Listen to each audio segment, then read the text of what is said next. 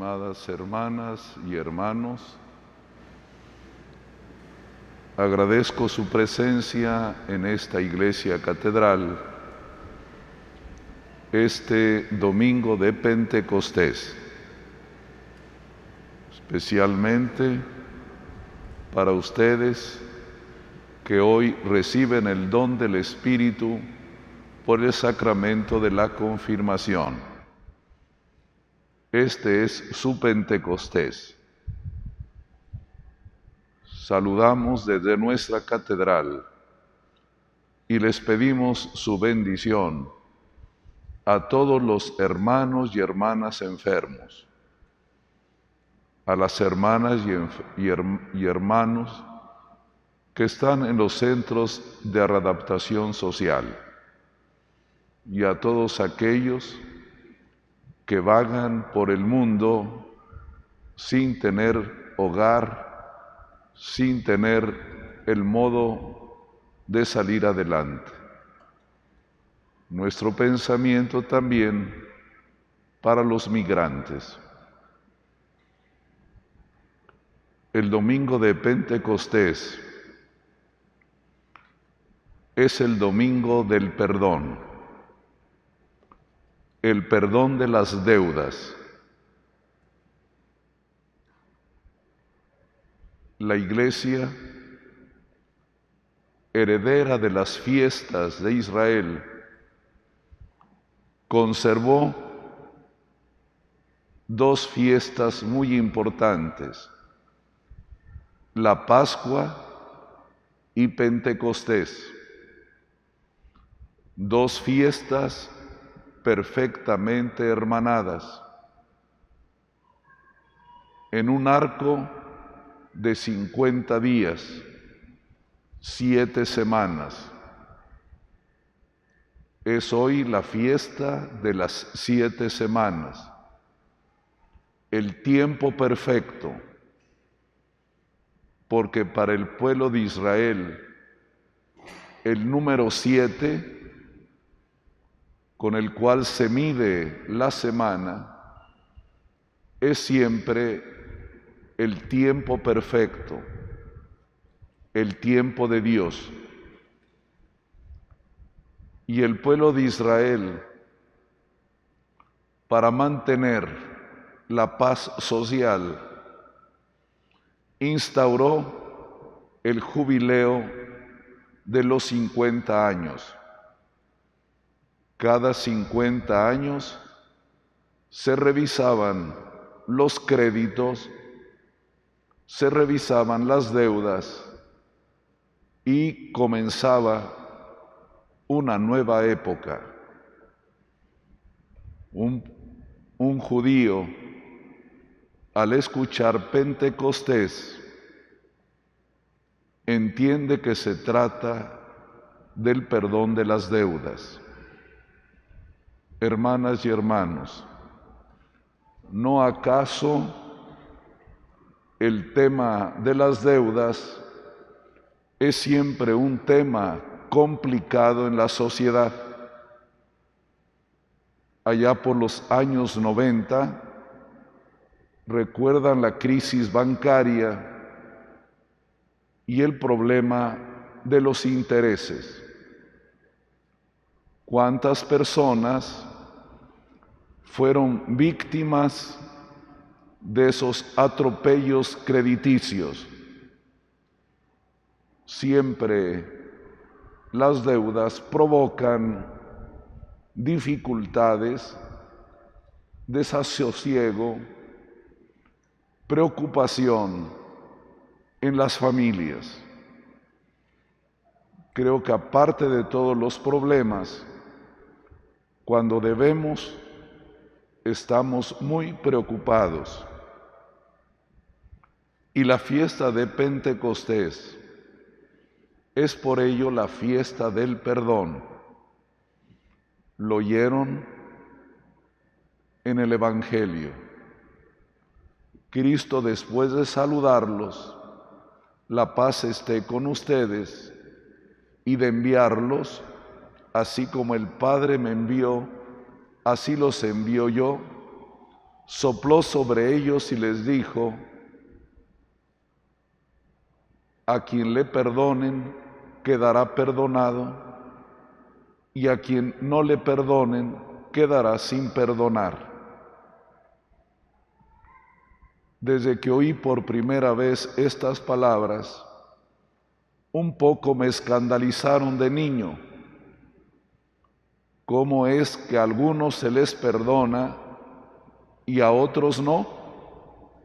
A quienes les perdonen quedarán perdonados y a quien no les perdonen quedarán sin perdonar. ¿De dónde viene esta aparente injusticia?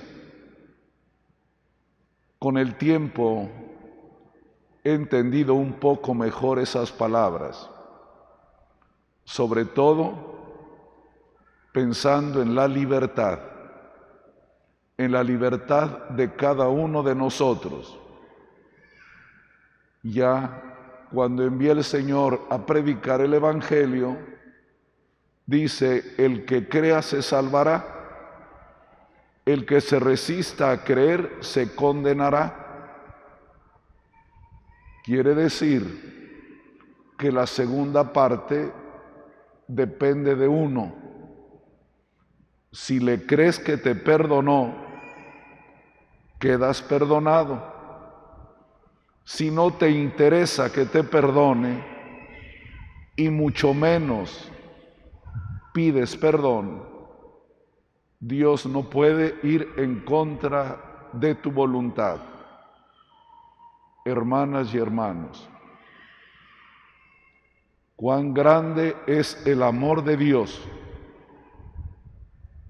que nos da la libertad de recibir o no aceptar. Las cosas más grandes o se aceptan o se rechazan. Una de ellas es el amor y el perdón. A nadie lo obligamos a que nos ame y tampoco nadie nos obliga a amar. Lo mismo el perdón. A nadie podemos obligar que perdone, como a nosotros tampoco nos pueden obligar a perdonar. El amor y el perdón van junto con la libertad.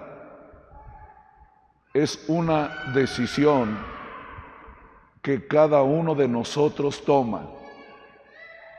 Y Dios que nos regaló como don más grande la libertad, nos deja siempre la opción de decirle sí o no. Puedes decirle, como la Virgen María, estoy de acuerdo, fiat, hágase. Como también puedes decirle, no me interesa, yo sigo mi camino. Y Dios nos respeta, respeta nuestra decisión.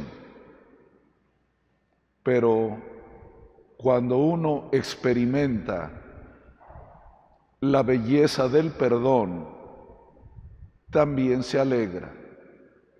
En el Padre Nuestro decíamos en la versión anterior, perdona nuestras deudas como nosotros perdonamos a nuestros deudores. Hoy lo decimos de un modo más espiritual. Perdona nuestras ofensas, como también nosotros perdonamos a los que nos ofenden. Y de hecho, hermanas y hermanos, la ofensa es una deuda. Cuando tú ofendes a alguien, adquieres una deuda que debes pagar. Así también, cuando perdonas una deuda que tienen contigo, puedes devolver la paz y la concordia. Hermanas y hermanos, vivimos tiempos en que hace falta perdonar. Todos tomamos muy a pecho lo que nos hacen. Todos tomamos muy en serio nuestros derechos. Está bien, pero también hay un margen muy grande y muy bello, que es el de perdonar. Solo así sus matrimonios siguen adelante. Solo con el perdón la iglesia camina. Si Dios no nos perdonara, no estaríamos aquí en esta Eucaristía. Si alguien escaneara nuestro corazón antes de entrar a la misa, seguramente no pasaríamos. Pero Dios nos quiere así, con nuestra fragilidad. Pero Él nos pide aceptar, aceptar su perdón gratuitamente sin ninguna condición. Y eso es Pentecostés, la fiesta de la deuda perdonada incondicional.